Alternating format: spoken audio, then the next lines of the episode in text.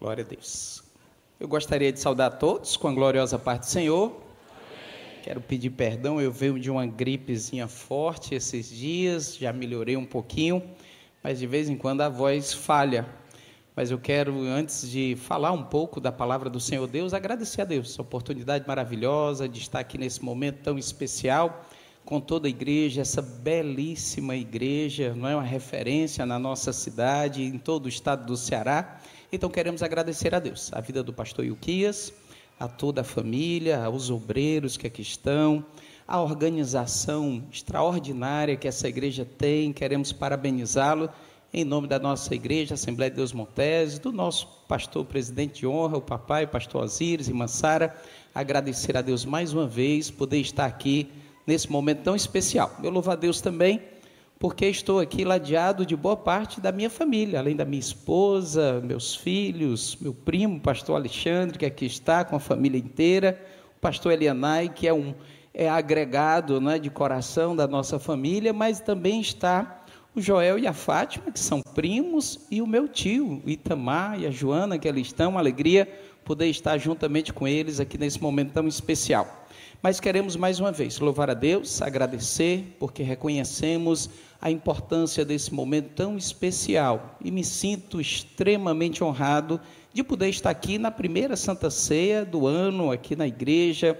Que momento alegre. Essa igreja também eu tenho lembranças muito especiais, maravilhosas para a minha vida. Estivemos aqui na festa do centenário, uma organização linda durante todo aquele evento. Hoje já tem ali, foi tão abençoado o local que tem um prédio gigante sendo construído ali na lateral e também o meu irmão mais novo casou aqui, já tem algum tempo, eu não lembro bem, mas já foi depois que eu retornei para o estado do Ceará, eu creio que em 2010, e a igreja já era muito bela naquele período, então parabenizá-los pelo crescimento, pela expansão de toda a igreja para todos os lados, não é? Eu quase se perde para entrar aqui de tanto espaço que já tem, parabenizar, porque sabemos que o Senhor Deus tem dado o pastor que lidera, que está à frente, que trabalha, que participa, mas ninguém faz nada sozinho. Então, certamente, toda a igreja, os irmãos, os obreiros, ladeados, trabalham e a obra do Senhor Deus cresce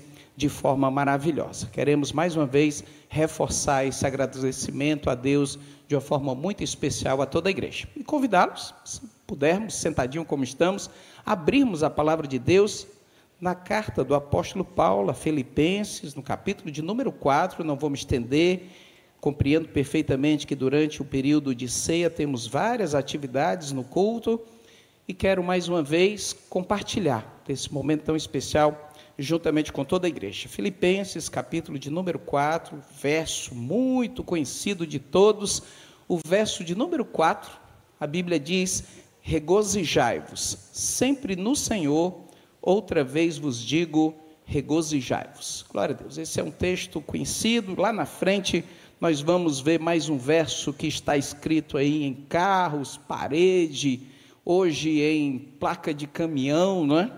Que tudo posso naquele que me fortalece. Esse capítulo, ele é aquele capítulo assim, a cara da Assembleia de Deus, da alegria do crente, da nossa segurança em Cristo Jesus, de avançar, de pular por cima das nossas limitações e dificuldades que estão aí afora.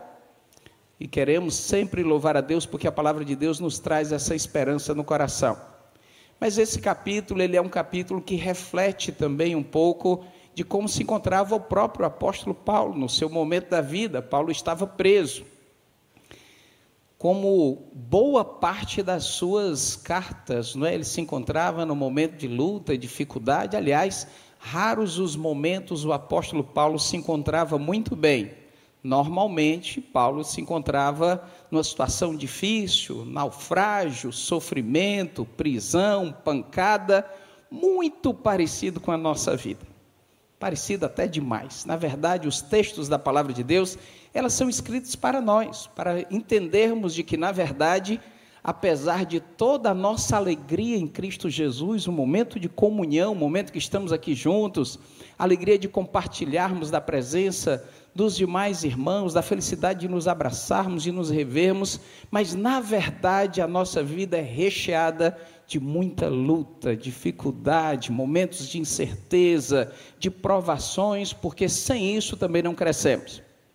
E a Bíblia Sagrada não esconde a realidade dos fatos da vida. E como é bom compartilhar no momento da ceia também desse sentimento. Porque quando falamos de comunhão, parece-nos que só falamos dos nossos momentos de grande felicidade, né? de quando estamos juntos para festejarmos. Mas a boa comunhão é também festejarmos os nossos momentos de luta, de dificuldade, momento em que passamos é, grandes lutas nessa virada de ano, que foi uma festa sempre nas igrejas, não é? Na nossa igreja estávamos ali orando, abraçando uns aos outros, agradecendo a Deus, e naquele momento também estávamos orando pelo nosso vice-presidente da igreja, que está safenado em casa. Dias depois, o nosso pastor de um dos campos se acidentou de moto, está semi-morto no hospital, ainda estamos orando pela vida dele, o rapaz que estava junto faleceu, e tanta coisa difícil acontecendo ao mesmo momento, e nós compreendemos que temos condição de termos comunhão com aqueles que estão passando momentos de muita alegria e aqueles que estão passando momentos de muita luta e dificuldade. E o apóstolo Paulo quis dar esse entendimento àquela igreja. Ele estava preso, se comunicando com a igreja que estava livre e falando de que devemos nos regozijarmos no Senhor que devemos ter alegria no Espírito Santo de Deus, independente dos momentos que nós estamos vivenciando. Essa carta ela tem um início lá no capítulo 16 de Atos. Eu sei que os irmãos conhecem muito bem o um texto.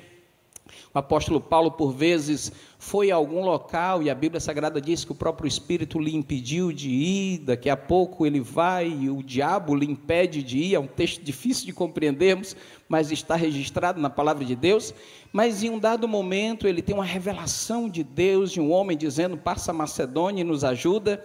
E ele se levanta daquele momento, compreendendo a vontade de Deus para aquele momento em especial. E ele cumpre a vontade de Deus, ele vai. Naquele momento ele já tem um contato com Timóteo, um companheiro jovem que o acompanha ao longo da trajetória da sua vida, como bons obreiros têm se levantado para sempre acompanhar aqueles que já se levantam na frente.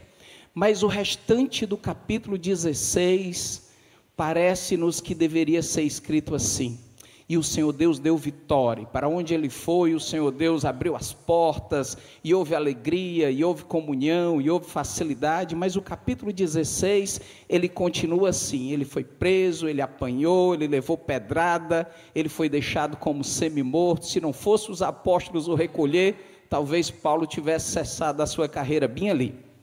E é importante compreendermos porque Paulo, mesmo entendendo de que respondendo à vontade de Deus não teve facilidade, ele continua, ele persiste. E isso nos traz também um sentimento de muita tranquilidade no coração, porque tem coisas que parece que a gente compreende a vontade de Deus e começa a fazer e não dá muito certo e a gente vai dando início e as coisas se levantam ao contrário. E percebemos perfeitamente de que algumas pessoas desistem achando de que quando estamos fazendo a vontade de Deus, as coisas ruins não podem acontecer, e nem sempre é assim. Aliás, boa parte das vezes não é. Paulo continua, ele persiste.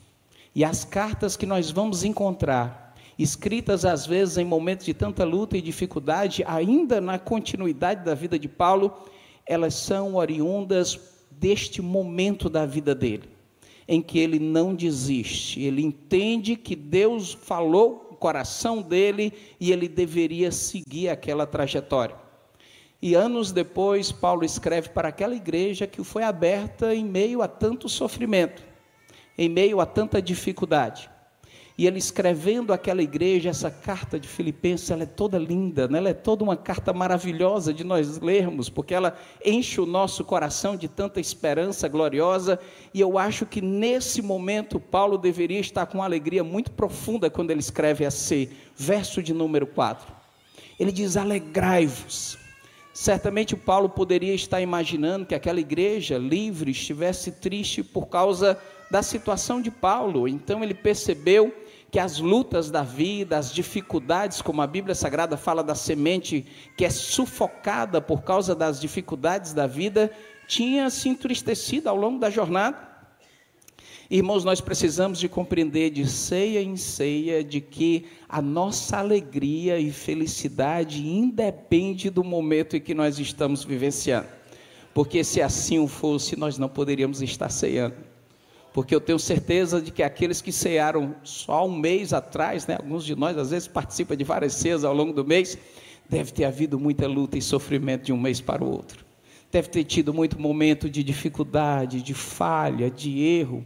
Se a nossa alegria depender tão somente disso, nunca estaríamos prontos para participarmos da ceia do Senhor.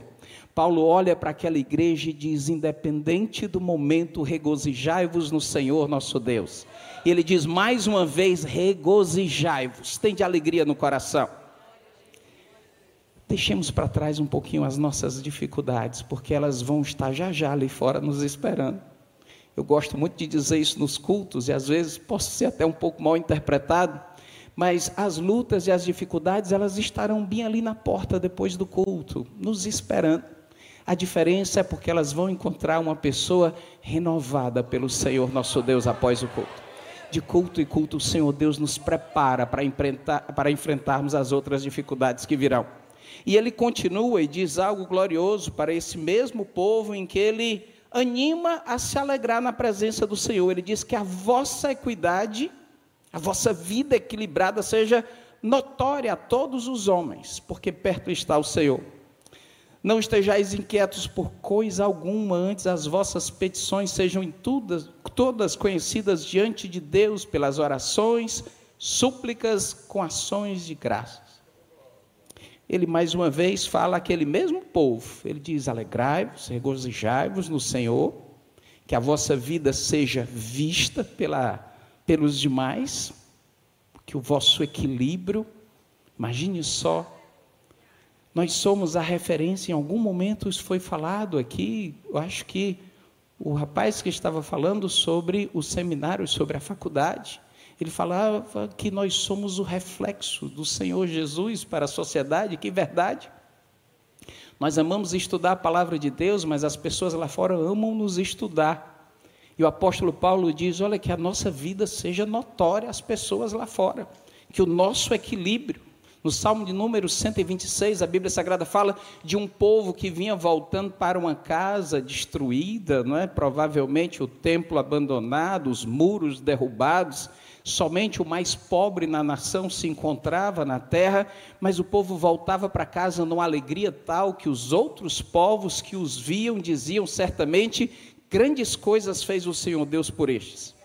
Mesmo com aquela luta, sofrimento, mas o retorno para a terra, para aquilo que o Senhor Deus os tinha prometido, era tal que a alegria do povo contagiava as demais nações.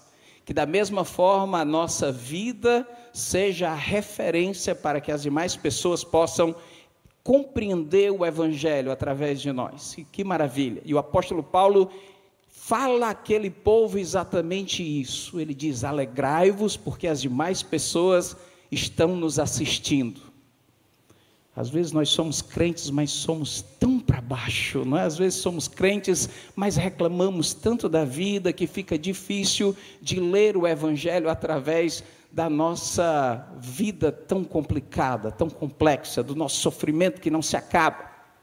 Mas de vez em quando compreendemos de que por mais dificuldades que tenhamos, por mais lutas que estejamos passando, mas a nossa palavra é sempre uma palavra branda, alegre, para que as demais pessoas compreendam que em nós há algo em que a palavra do Senhor Deus nos ensina de que o mundo não pode compreender, que somente nós o temos que é o Espírito Santo do Senhor Deus em nós. E a palavra de Deus nos faz essa referência. Ele diz que as ansiedades da vida, que as lutas e as dificuldades, elas não sejam demonstradas para as demais pessoas. E isso não é enganar ninguém, isso não é ser teatral. Porque a Bíblia Sagrada nos ensina aquilo que nós devemos fazer. Ela nos ensina que as nossas lutas e dificuldades, que as nossas ansiedades, elas sejam levadas ao Senhor nosso Deus, através de orações e de súplicas. E é interessante porque o apóstolo Paulo ainda faz referência que, além de levarmos a Deus, ele nos ensina como é que nós devemos fazer, qual é o caminho que o Senhor Deus quer ser escutado. Que às vezes nós temos a facilidade de divulgar as nossas dificuldades, as nossas lutas, os momentos em que estamos vivenciando com tanta gente, espalhamos hoje a mídia é algo extraordinário, né? Uma palavra, um vídeo, ele tem idade de, de divulgação extraordinária e maravilha pela ferramenta tecnológica que nos ajuda a pregar o evangelho mas também como gostamos de espalhar as nossas dificuldades. Parece assim que se os outros não souberem do momento ruim que nós estamos passando, o momento ruim não existe. Só existe quando compartilhamos com o próximo. E às vezes criamos momentos difíceis só para compartilharmos. Voltemos a falar com o Senhor nosso Deus. Ele quer ouvir as nossas lutas e dificuldades as nossas ansiedades, aquilo que nós somos quando estamos sós com o Senhor nosso Deus. Nós podemos fazer muita coisa na oração. Esses dias eu falava no grupo de irmãs da nossa sede. Eu disse: nós podemos dormir na oração. Quem não dormiu ainda em oração é porque ainda não orou. É tão comum, né? a gente começa a orar e daqui a pouco a gente sonha, se percebe, acorda, tenta voltar à oração, emenda de novo, dorme, até o momento que a gente compreende que é bom mesmo é dormir e vai dormir. Ou então quando a mente vai embora, não é? a gente está orando num tema tão maravilhoso e daqui a pouco a gente está em outro assunto totalmente diferente, se perde. E Deus é tão maravilhoso que a Bíblia Sagrada diz que o Espírito Santo ele junta aquele pedaço, resolve transcrever e leva ao Senhor nosso Deus. Coisa gloriosa é quando estamos com Deus, falando daquilo que na verdade nós não conseguimos expressar ao próximo. Ana estava no seu sofrimento tão grande, a Bíblia Sagrada diz que ela adentra no templo e começa a orar, e daqui a pouco aquela oração vira quase isso, não é? Um balbuciar, alguma coisa que nem ela talvez compreendesse, o sofrimento era tal que ela é confundida com uma mulher embriagada. O sacerdote, eu imagino o sofrimento daquela mulher, de além de todo o sofrimento, perseguição, as dificuldades, ainda ouvia aquela liderança dela dizer: Você está embriagada.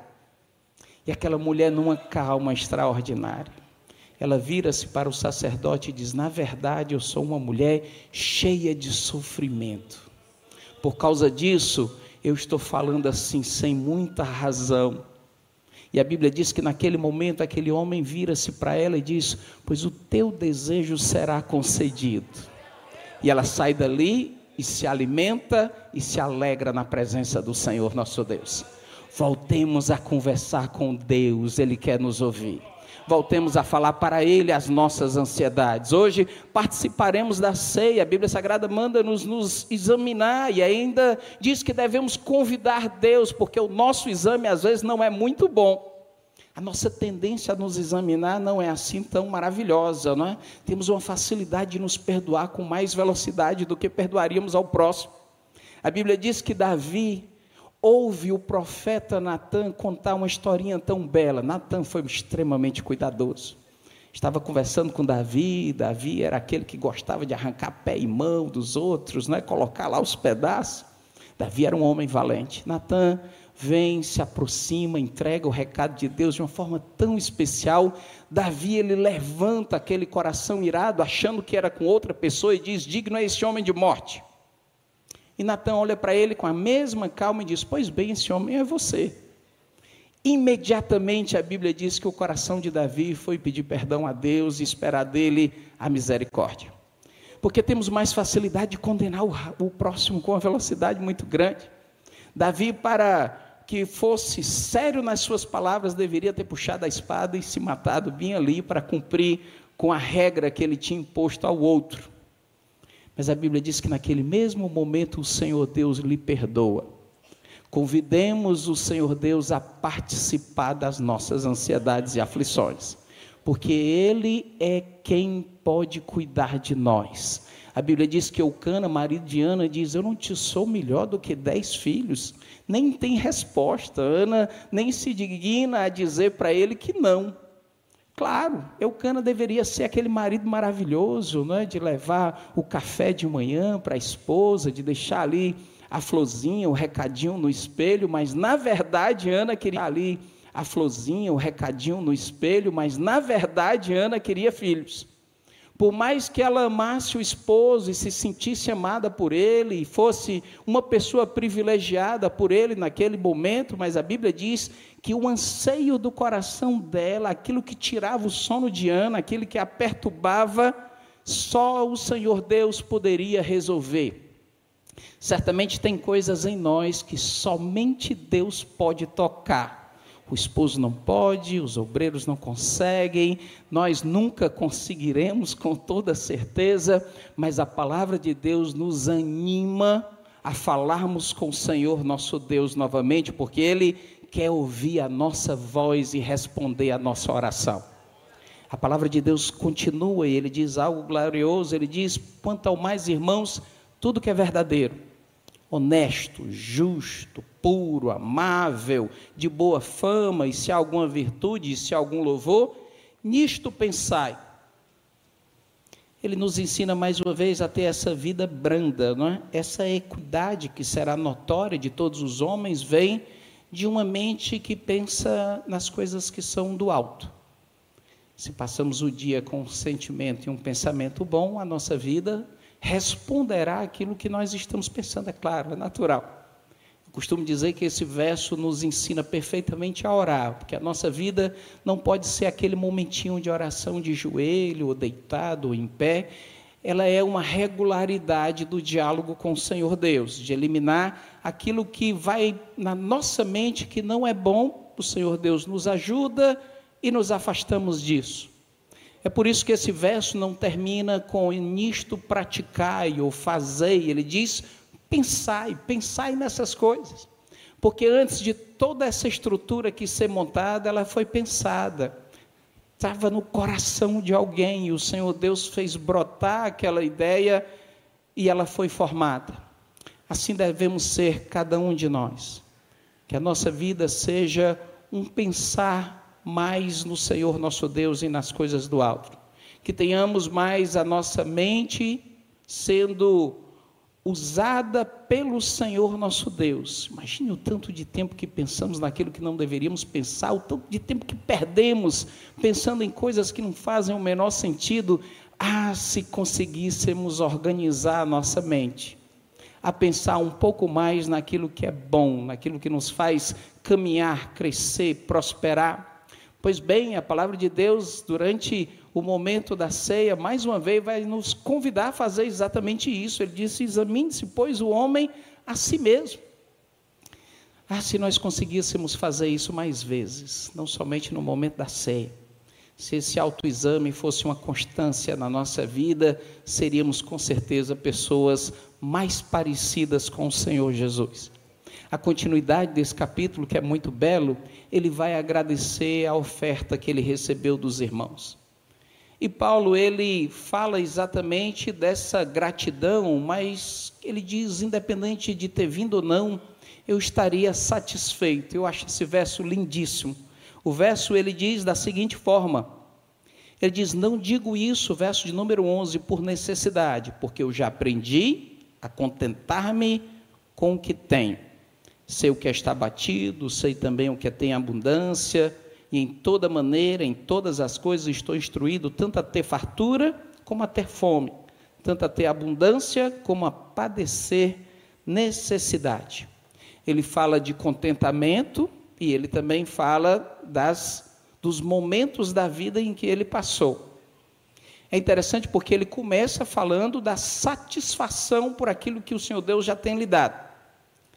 E creio que o, a razão da muita ansiedade hoje que temos é exatamente pela insatisfação que possuímos no coração. Às vezes somos insatisfeitos com aquilo que o Senhor Deus nos tem dado, com a vida que temos, que provavelmente é o resultado daquilo que plantamos, daquilo que fizemos, então a insatisfação deveria ser conosco. Mas o apóstolo Paulo, ele envia um recado, e parece até assim um recado meio ruim para quem acabou de doar, Deveria ter sido só a palavra de gratidão, mas ele queria ensinar aquele povo, assim como o Senhor Deus quer nos ensinar. Se esse ano for muito bom, glória a Deus, e se ele não for muito bom, glória a Deus. O ano de 23 foi horrível, glória a Deus. O ano de 23 foi o melhor ano da minha vida, Glória a Deus. Eu acordei crente, eu vou dormir de noite crente, independente do que acontecer ao longo do dia. Se o dia for glorioso como hoje, glória a Deus, Senhor Deus, obrigado pelo meu dia. Se amanhã for um dia terrível, difícil, Senhor Deus, obrigado porque tu estava juntamente comigo. A Bíblia Sagrada diz que se eu passar pelo vale da sombra da morte, eu sei que o Senhor Deus estará lá ao meu lado voltemos a ter satisfação no nosso coração. O Senhor Deus, Ele tem feito tudo por nós. E se Ele não fizer mais nada, lembremos-nos do sacrifício do Senhor Jesus feito em nosso favor. Por causa disso que hoje estamos aqui reunidos. Temos uma, uma geração, né? Eu sei que quando coloca generalizada é sempre ruim mas de um, de, parece que queremos alguma coisa nova o tempo todo, a gente acabou se acostumando com a questão da novidade, que nos esquecemos, é igual a criança pequena, de que quando é trocado o brinquedo, ele esquece daquele anterior com muita facilidade. Voltemos a valorizar mais aquilo que Deus tem feito por nós. Agradecer a Deus a igreja que temos para nos reunir, que igreja maravilhosa. Provavelmente tem lutas, paciência, claro que terá faz parte da vida. Mas se nós tivermos a satisfação do nosso coração, independente das dificuldades do local, a alegria dentro do nosso ser. Bom é estarmos na presença do Senhor Jesus. E o apóstolo Paulo, ele não diz isso sem exemplificar. Ele diz: Olha, eu sei o que é ter em abundância, porque tem gente que quando tem, se desvia. Basta o Senhor Deus dar alguma coisinha que, opa, eu sou gente, não é? Subiu na caixinha de fósforo, quer discursar. Imagina aqui tão alto que eu estou, né? Glória a Deus. ah, não permitamos que as coisas da vida nos enganem. O Senhor Jesus é muito melhor do que qualquer recompensa dessa terra. Como é bom estar com o Senhor Jesus, porque se tiver tudo bem, amém. Se não, amém também. E ele diz: Eu também sei o que é passar necessidade, sofrimento, fome. E lá na frente ele vai fazer uma, uma explicação da vida dele, quanto sofrimento, não é? O último naufrágio de Paulo registrado lá em Atos é maravilhoso, porque aquele homem poderia falar só do sofrimento, mas ele passa o tempo todo sendo usado por Deus no seu sofrimento. Voltemos a ser usados por Deus durante o nosso sofrimento. Se estamos padecendo com a nossa saúde, voltemos a orar pelo próximo. Ele também precisa de saúde. Se o nosso sofrimento é financeiro, pois oremos para que os demais irmãos também possam caminhar bem na vida. O apóstolo Paulo, ele nos ensina que para dizer eu tudo posso naquele que me fortalece, tem que experimentar o Senhor Deus em todos os momentos. Porque ele diz: Eu posso passar luta, porque o Senhor Deus está comigo. Eu posso passar sofrimento, porque eu vou continuar crente da presença do Senhor Jesus. Eu posso passar grandes perseguições e não atrapalhar a vida do próximo, para poder ceiar com tranquilidade na presença do Senhor Jesus. A ceia tem que ser uma observação mais refinada em nós, para que nós possamos cear com alegria no Senhor porque o sacrifício já foi realizado. Aquilo que o Senhor Jesus poderia realizar já foi feito, apesar das inúmeras bênçãos que Ele tem nos concedido a todo momento. Mas a alegria do nosso coração, a certeza tem que ser a segurança na presença do Senhor Jesus. Lá no Salmo de número 20, para nós concluirmos, aquele salmista tão maravilhoso que estava no seu momento de batalha. Davi orou porque ia sair para uma grande batalha. E ele faz referência muito gloriosa. Ele diz: Nós nos alegraremos pela tua salvação. E levantaremos os, os brasões, né? faremos referência em tudo ao Senhor nosso Deus. Que a nossa alegria, que a nossa felicidade seja estarmos salvos na presença do Senhor Jesus independente se somos o apóstolo Paulo, nesse texto lido, estejamos passando por grande sofrimento, momento de angústia, dificuldade, como Paulo estava, ou sejamos aquela igreja que estava em liberdade, talvez desfrutando de bons momentos, mas ouviu de Deus o recado que lutando de bons momentos, mas ouviu de Deus o recado que devemos permanecer alegres independente da situação que estamos. Que o Senhor Deus possa continuar abençoando essa igreja de uma forma toda maravilhosa. Que Deus em Cristo vos abençoe.